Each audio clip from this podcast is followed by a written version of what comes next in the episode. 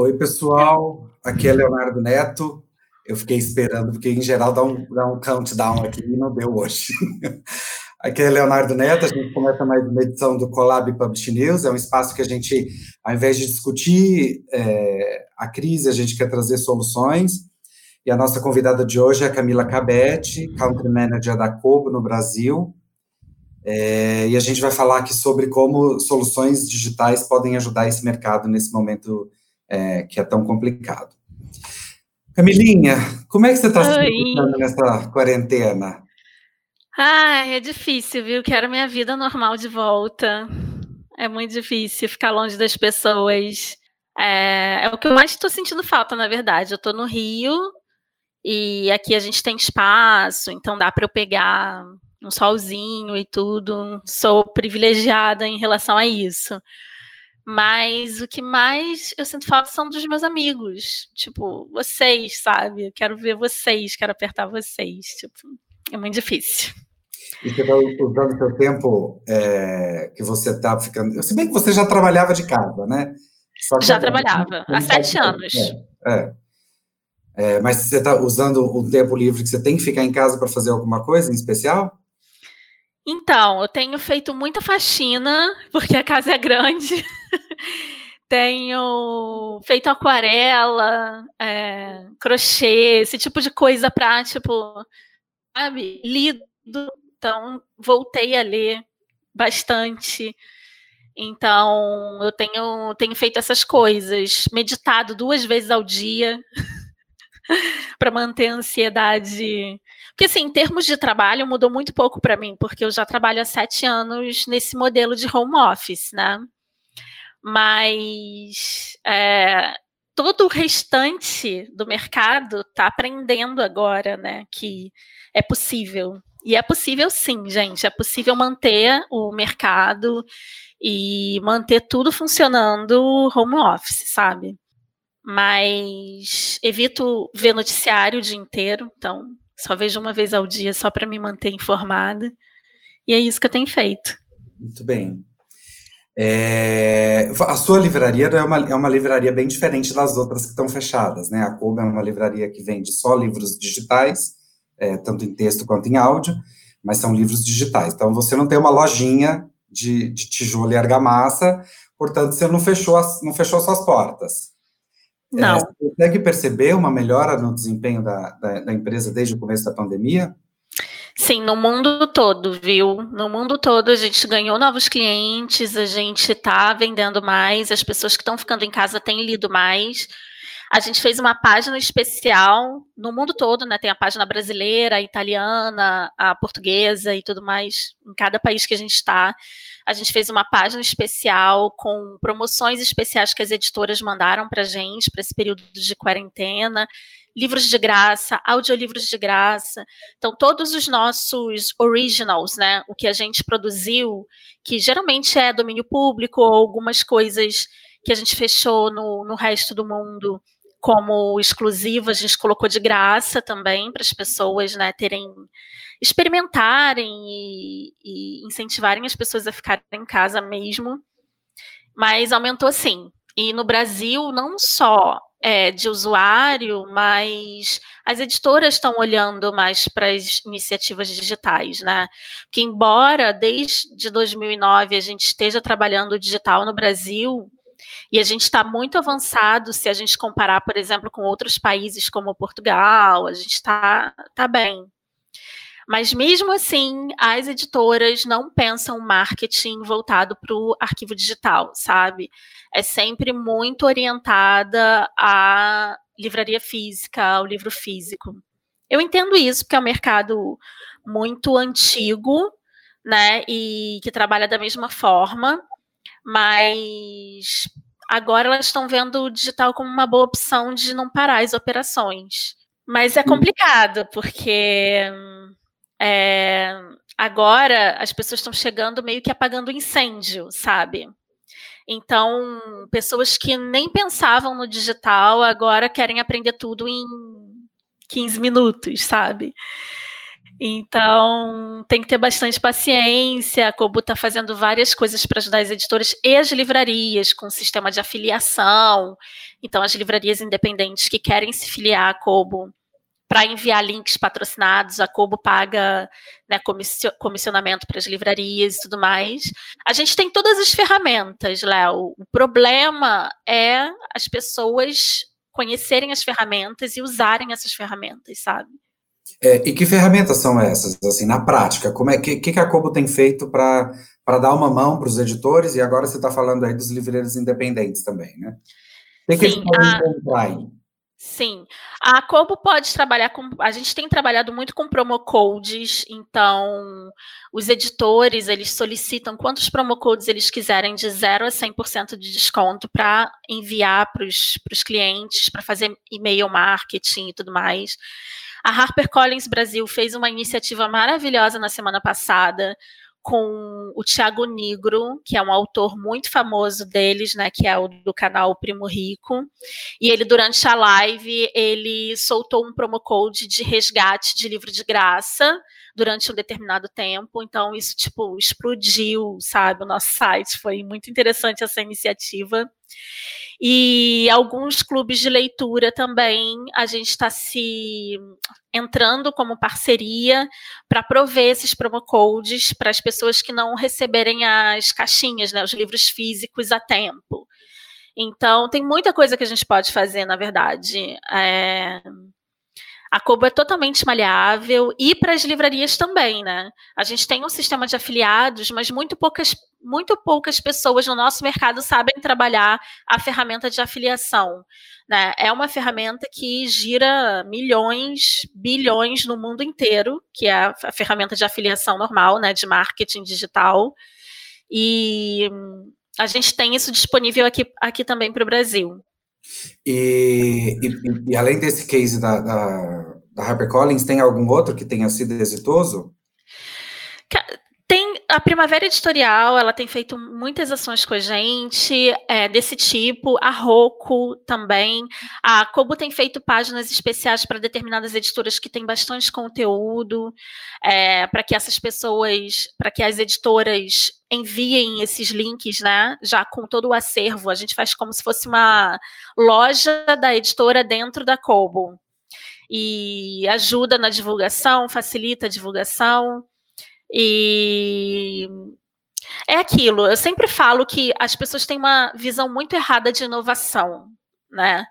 Inovação, as pessoas acham que, ah, eu só vou inovar se eu criar um super aplicativo que ninguém nunca criou, se eu criar um sistema incrível e investir milhões. inovação não é isso. Às vezes, inovação é só se apropriar dos meios que a gente já tem para poder fazer algo novo né? Isso é inovação, não é criar uma coisa que, né, tipo, do zero. É se apropriar meio do, mesmo dos meios. E é isso que eu sinto falta nas, no mercado editorial como um todo, né? Não só da, das editoras, mas os próprios autores e, e livrarias, tudo. Eu acho que a cadeia inteira ainda pensa muito né, impresso. E você falou aí de ações de promo codes e de é, até chegando a descontos de 100%, ou seja, livros gratuitos, e-books gratuitos. É, isso vale a pena? Isso compensa? Isso, isso ajuda a fechar a conta no final do mês? Ajuda que, muito. Sentido? Ajuda porque a gente está falando sobre algoritmos. Então, quando um cliente entra na Kobo e coloca um determinado livro na estante dele, né, na estante virtual dele, ele está sendo tagueado aquela editora e aquele autor. Então, todas as novas iniciativas e promoções e lançamentos daquela editora vão ser oferecidas àquele leitor. Então, é mais ou menos uma editora dá um livro de graça, mas ela vende, sei lá, três a cada livro de graça que ela dá. Entendeu? Mas esse número é real ou é hipotético? Você é, essa relação de um para três? Eu estou criando ela, não estou não, não tô com os relatórios aqui para te dizer exatamente isso, mas isso acontece em todas as livrarias do mundo, assim. Tanto é que as livrarias físicas, digitais, né, tipo é, as grandes, as, monstro, as monstros né, digitais, elas dão o livro, elas perdem dinheiro no livro para ter cadastro de cliente e ali ter o cliente já cadastrado na plataforma e a partir daí vender tipo geladeira, vender eletrônicos, né? Que é assim que o algoritmo funciona. E é, funciona da mesma forma na livraria digital. Conforme o cliente for tagueado naquele autor e naquela editora, a chance dele comprar um livro daquele autor e daquela editora é tipo muito maior. Que a gente vai levar os gostos né, literários das pessoas para fazer novas indicações. Então é assim que o algoritmo funciona. Um livro de graça pode gerar muita venda, principalmente livros de série. Você tem uma série, dá o primeiro de graça, porque no final já vai ter o link para comprar o próximo, entendeu? Uhum, uhum. E você. É... Gente, me ocorreu uma pergunta e agora ela fugiu, mas vamos para a próxima, depois eu volto aqui nessa, nesse ponto tá que eu vou me lembrar. É, para o editor que está que tá novatíssimo nessa história. Ontem, por exemplo, eu estava conversando com o, o Marcos Barcelos é, numa live da CBL, do projeto é, Arena Virtual, e eu falei, brinquei com ele que eu tinha pedido o livro para a editora, a editora é a Faro, que não, não tem seu catálogo digitalizado, e o Pedro, ao invés de me mandar o livro, o Pedro, que é o editor, ao invés de me mandar o livro, ele me mandou algumas matérias, que, umas entrevistas que o autor tinha dado. Eu falei, tá, mas eu queria ler o livro, e fui procurar para comprar, mas, mas como é uma editora que ainda não se digitalizou, não tem esse, esse livro em e-book. Então, eu acabei entrevistando o autor sem, sem ler o livro o que foi ótimo também, porque a gente conversou de diversas outras coisas. Mas eu gostaria de ter lido o livro. Claro. É, que, dicas você, que dicas você dá para esse, esse sujeito que não começou, que é, está super novato, que não, que não fez nada de, de digital ainda? O que, que é que se sugere para ele? Por onde ele começa? Ah, e antes de você responder, Sérgio, eu vi o começo da sua pergunta, mas eu acho que você não completou ela aí. Então, se você puder mandar, e também quem quiser mandar perguntas aí pelo chat, pelo, pelos comentários, eu recebo aqui. É, então, é, a, a, editora ela tem que digitalizar o, o, o, catálogo dela. Então, isso é um investimento. E é um problema eu convencer as editoras a fazerem qualquer tipo de investimento em digital. As pessoas têm uma ideia muito errada de que é, eu vivo repetindo isso, vou continuar repetindo até que as pessoas parem de fazer isso, que é achar que só porque é digital é automático. Não é nada é automático, tudo requer infraestrutura, investimento, né? Então a primeira coisa que você precisa fazer como editor é digitalizar o seu catálogo. Como? Transformar os seus livros em EPUB. Existem vários profissionais muito gabaritados, não é caro comparado a todo o processo do livro né, impresso, a digitalização não é cara, é, requer uma adaptação, porque você tem que pensar como um novo produto né? Então, você não tem que passar exatamente aquilo que está no papel pro digital. Tem coisas que não funcionam, né? Então, você tem que pensar como um produto novo na sua editora. Com esse catálogo digitalizado, todas as plataformas de vendas, as principais, têm um, um portal para se cadastrar e já subir esse conteúdo. Self-service. Muito simples. A Kobo tem a kobo.com barra writing life, é, escrevendo a vida em inglês. Você entrando ali, você já se cadastra, coloca os dados da sua empresa e sobe os livros com todos os metadados, informações, capa, preço, territorialidade, você escolhe tudo ali. Em poucos, poucas horas, o seu livro já está no, no, na plataforma, livro ou audiobook que também é outro produto que você de deveria estar tá pensando. Então, com isso tudo online, aí é tipo a ponta do iceberg. Você colocou online, aí você começa a trabalhar o marketing e a divulgação. Né? Porque é, com tudo online, com tudo nas lojas, é muito mais barato você mandar um livro para a imprensa, por exemplo. O Pedro poderia chegar e te mandar um promo code, você resgataria o livro na Kobo e começaria a ler no seu celular, ou o audiolivro começaria a escutar, entendeu? Então, esses são os passos, né? Mas requer investimento, requer tempo, nada é automático, gente. Nada. Tudo requer infraestrutura. É, eu me lembrei da pergunta que eu ia fazer, que me, que me, ocorreu e que sumiu, mas eu me lembrei de novo. É que você estava dizendo que é, quando você faz, quando o editor faz uma promoção dessa, seja distribuindo os livros gratuitos ou dando promo codes para determinados é, leitores, para determinados clientes, uhum. você, é, você fica sabendo quem é esse sujeito, qual é o gosto de, da leitura dele e etc. E você consegue taguear esse, esse leitor. Exatamente. É, o editor tem acesso a, esse, a, esses relatórios, a essas informações? Como é que é feito isso? É, ele tem acesso a determinadas é, informações, porém, tudo que é sigiloso né, a respeito de um determinado leitor, a gente não compartilha com ninguém. Mas eu consigo compartilhar com o editor o CEP, a quantidade de redemptions, né, de, de retirada de livros, é, qual a hora que as pessoas compram mais ou que leem mais o livro dele, quantas pessoas que compraram leram até o final ou quantas nem abriram. Esse tipo de informação eu consigo compartilhar. Então, é interessante até para o marketing físico ter essas informações digitais. Por exemplo, você quer fazer uma ação de marketing para um determinado livro. E aí eu te passo todas as informações do livro digital. Olha, o seu livro digital está vendendo mais na, na, no território tal, é mais São Paulo, quase não tem leitor no Rio, é, tem um, um nicho aqui, umas pessoas que compraram em determinada cidade. Ou seja, você vai direcionar a sua a sua, a sua campanha de marketing com base nessas informações. Se for para fazer um evento, para que dê quórum, tem que ser num lugar onde tem, tem leitores, né? Então você já direciona um evento para um lugar com mais leitores. Se for para ganhar é, território, olha, esse livro é a cara de tal cidade e a cidade não descobriu ainda, então vamos focar para fazer com que as pessoas descubram esse autor. Então, são muitas ferramentas hoje disponíveis e muito pouca gente sabe como usar, sabe? Não existe também um curso. A gente tem, né, cursos da LabPub e tudo falando sobre digital, mas muito poucas pessoas investem nisso, sabe? Parece. A gente tem uma cultura muito errada que veio do MP3, de que digital é de graça e automático, que a gente tem que desfazer isso. Acho que o meu maior é, trabalho hoje em dia é desfazer esse mito, sabe? É mostrar que, olha, não é tão simples assim. Você precisa lançar um livro amanhã, não dá para começar a, a, transformar ele em pub hoje, entendeu? E, e, o editor é muito mais independente. Ele, ele faz as coisas, ele sobe o livro, ele precifica o livro.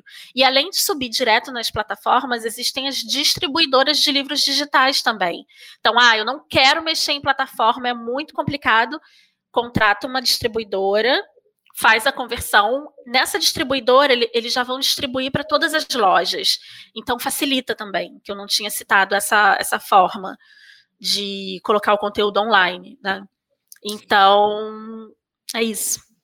E você, é, uma das, das, das, conversas que eu ouço é, muitas vezes, desses editores que ainda não começaram a, a digitalizar seu catálogo, é a questão da pirataria. Isso ainda é uma questão?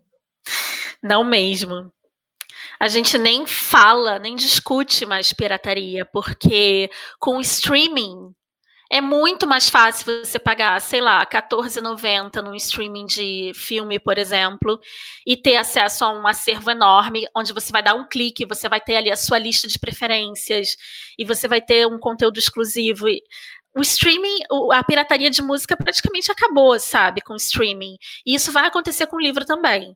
E o, o, leitor de livro digital, ele se preocupa em comprar o livro, ele procura o livro para comprar antes de piratear, né? É claro que existem os, os pirateadores, mas quanto menos você botar ele disponível na loja, mais as pessoas vão piratear. Então, isso é uma questão que a gente não discute mais, assim, nenhuma roda de discussão de, de produtos digitais, a gente discute mais isso, sabe? Você falou aí desses modelos de subscri subscrição, né? Que para música, o Spotify, o Deezer, é, de fato, assim, você não faz, não faz muito sentido você piratear, né? Não, dá muito mais trabalho. De uma forma muito barata, né? Não, não digo que, que tenha acabado, mas que diminuiu consideravelmente, sim. É, a mesma coisa para o cinema, né? Para a TV, os Netflix da vida, Amazon Prime Video, etc., que você paga uma mensalidade e tem acesso a um acervo, a um acervo ali. É, você acha que esse modelo vai se, se moldar, moldar bem para o livro também? Existem experiências? A, a, sua, a sua concorrente Jacobo tem o Kindle Unlimited, vocês não têm nada parecido com isso ainda, tem? Temos, a gente tem o Kobo Plus, que está já funcionando em alguns territórios, a gente provavelmente vai começar no Brasil também em breve, não tem uma previsão, mas já funciona muito bem. O problema são as editoras e o direito autoral, como pagar o autor. Então, muitos contratos de edição são muito amarrados e a editora não sabe ainda como prestar contas com o autor. Por exemplo, é, existem vários modelos de pagamento no modelo de subscrição. Tem gente que paga por porcentagem lida, tem gente que paga por minutagem lida, tem gente, sabe, é, é uma doideira. E o contrato de edição tem que prever isso. Então, as editoras são muito resistentes porque tem que mexer nisso de novo, sabe? tem que mexer lá na base, no contrato, para poder disponibilizar o, o modelo, disponibilizar as obras nesse modelo. Mas tem dado muito certo. É, eu acho, sinceramente, que vai ser o futuro do conteúdo digital. E para livros e audiobooks também, sabe? E-books e audiobooks, os dois formatos. Eu sou muito entusiasta, assim, desse, desse modelo. É, temos aqui uma pergunta do Otávio. É, ele, ele diz: o mercado digital não merecia uma, uma estruturação, uma participação maior dos produtores de livros e menos dos magazines online? É, o menos dos magazines online que eu que eu tô entendendo que você está falando, Otávio, eu acredito que seja a má distribuição do market share no mercado, né? Isso é um grande problema no mercado editorial, porque a maioria dos editores, eles concentram market share em duas ou três mega lojas. E aí acontece o que aconteceu com a gente aqui no mercado, né? Se essas mega lojas caem, todo mundo cai junto. Então, eu acho que isso no digital tem acontecido, tá? Muitas editoras têm concentrado o market share numa concorrente que eu não vou dizer o nome, que todo mundo conhece. Então, você concentra o seu market share em uma só loja, o que, que vai acontecer daqui a pouco? Vai acontecer uma catástrofe. Essa loja vai saber que ela tem 90% do seu market share ou mais, e aí ela vai falar para você: então, eu quero um desconto melhor que é isso que aconteceu nos Estados Unidos com outras editoras, né? Ah, você não vai me dar um desconto me menor, melhor? Eu vou tirar seus livros impressos da minha loja. Isso aconteceu, é um caso verídico. Então, é, esse é um grande erro que as editoras estão cometendo também. Elas, muitas editoras estão entrando no mercado digital, mas só entra nessa concorrente gigante, entendeu? E aí tá dando todo o market share de novo para um grande grupo. Então, isso é um erro crasso assim no, no, nosso mercado. Eu acho que é um pouco da herança da nossa monocultura, sabe? A gente sempre quer concentrar alguma coisa ou cultivar um só produto para poder ficar rico e tudo mais. Mas sim, esse é um grande erro. A gente tem que diversificar, tem que ter concorrência, tem que é, incentivar as pequenas, os menores, tem que ter essa, essa reestruturação, sim inclusive no digital. O Sérgio faz aí também uma pergunta. Você acredita que após a, a pandemia a percepção do digital vai ser alterada, valorizando a flexibilidade da distribuição? Eu espero que sim, porque é muito chato eu falar isso. Parece que eu tô falando, ah, eu falei, eu te disse, eu te disse. Lembra daquele desenho da motocicleta chata que falava isso? Parece isso, mas tipo, desde 2009 eu gritando para o mundo e várias pessoas ao meu lado gritando também para o digital, para a falta de sustentabilidade da cadeia, para a falta de sustentabilidade nos processos e tudo mais. E aí a gente precisa de uma pandemia para a gente reestruturar tudo, né? Eu acredito que a pandemia, sim, vai mudar muitas coisas, muitas é, estruturas vão ser muito mais enxutas e eu espero que os profissionais estejam se preparando para isso e mas tem ruptura, né? A gente vai ter ruptura de qualquer forma. Eu acho que está todo mundo se reacostuma, vai, vai ter que se reacostumar a um novo mundo, sabe? Agora uma pergunta da Renata. é, ela diz: Camila, você considera uma boa estratégia lançar o e-book sempre junto com a obra física de um mesmo título? Ou o ideal é lançar no digital, verificar o desempenho da obra e depois lançar no físico? Então, depende da sua estratégia e da, da sua capacidade financeira. É, tem editoras no mundo todo, não estou falando só do Brasil, mas tem editoras que lançam digital para ver né, a viabilidade, depois lança o físico. Tem editoras que só lançam digital, audiobook, e-book e lança físico só para eventos sabe? Só faz uma pequena tiragem.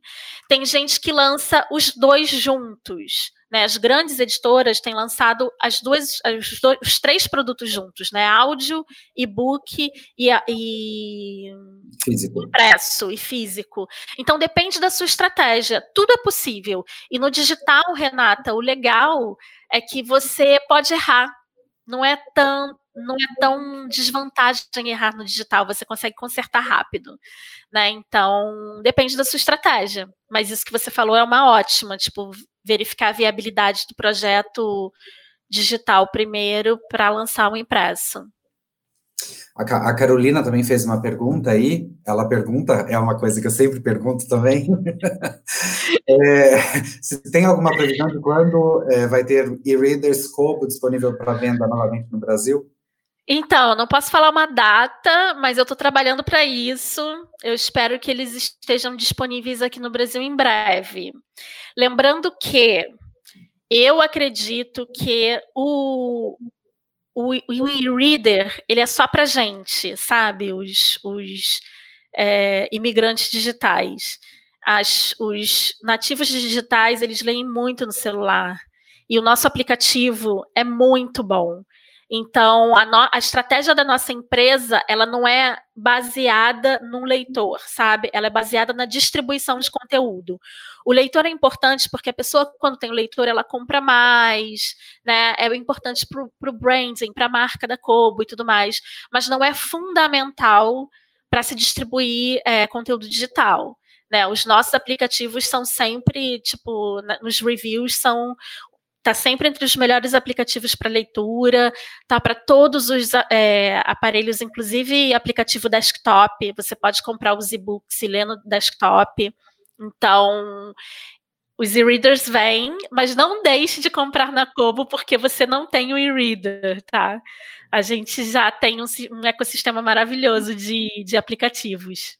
E só, e só é, esclarecer uma coisa que a Camila disse, que ela falou que a, que a, que a base, que é, como é que é, que o, que o trabalho da Cubo não está baseado no leitor, você estava querendo falar no e-reader. No e-reader. É. Né? Não, a gente é exclusivamente. Ela está dizendo isso mesmo, depois é que eu fui entender. Leitor objeto, né? Aquele objeto de leitura. Não, do e-reader, isso mesmo. A gente é totalmente baseado no leitor que lê e zero. Assim, a nossa estratégia para o aparelho de leitura, ele é mais uma estratégia de entrada, sabe? E para imigrantes digitais, porque os, os nativos já estão já nos aplicativos. Esse eu ia para a Rosana, estou com saudade dela. é, Camilinha, eu tenho mais uma pergunta aqui, é, para a gente falar um pouquinho sobre os audiolivros, né? Que a Kobo começou a, a, a investir, a disponibilizar audiolivros na loja brasileira tem pouco tempo, tem? Foi no final do ano passado, não é isso? Foi. E como é que está isso? Está tá desempenhando bem? As editoras estão colaborando aí com você? Sim, as editoras têm uma certa resistência porque é uma produção cara, é muito mais caro do que fazer e-book. Então, você precisa de uma produtora de áudio, você precisa de narradores, atores, né, atores para fazer narração e tudo mais. Existem já tecnologias no mundo sendo geradas para fazer essa leitura, mas fica sempre robótica, não é a mesma coisa que ter um, um ator ali, né, lendo o livro para você. É, tá indo super bem, mas tem pouco conteúdo, porque é um conteúdo caro de se produzir mas a gente não tem ainda o sistema de assinaturas para os áudios, mas assim que o Kobo Plus chegar, ele já vai ser incluso né, para os audiolivros. Mas no mundo todo está indo bem, super bem. Agora eu quero fazer uma pergunta não para a livreira, mas para a historiadora. Camila hum. é historiadora. A gente está passando Sim. por um momento é, que é, uma, que é um momento que o mundo inteiro está passando juntos, é, e que vai ter, uma hora vai acabar. Sim. Pela sua experiência, é, olhando para trás, né, olhando para a história, como é que a gente vai sair? Você consegue imaginar como é que a gente sai dessa? Você tem um prognóstico de o que vai ser o ser humano depois da pandemia? Cara, eu tenho. Eu sou uma otimista, né? Eu nasci otimista. Mas eu, eu imagino que depois dessa pandemia toda, a gente vai estar tá muito mais minimalista, sabe? Eu acho que todos os mercados vão sair mais minimalistas, mais sustentáveis.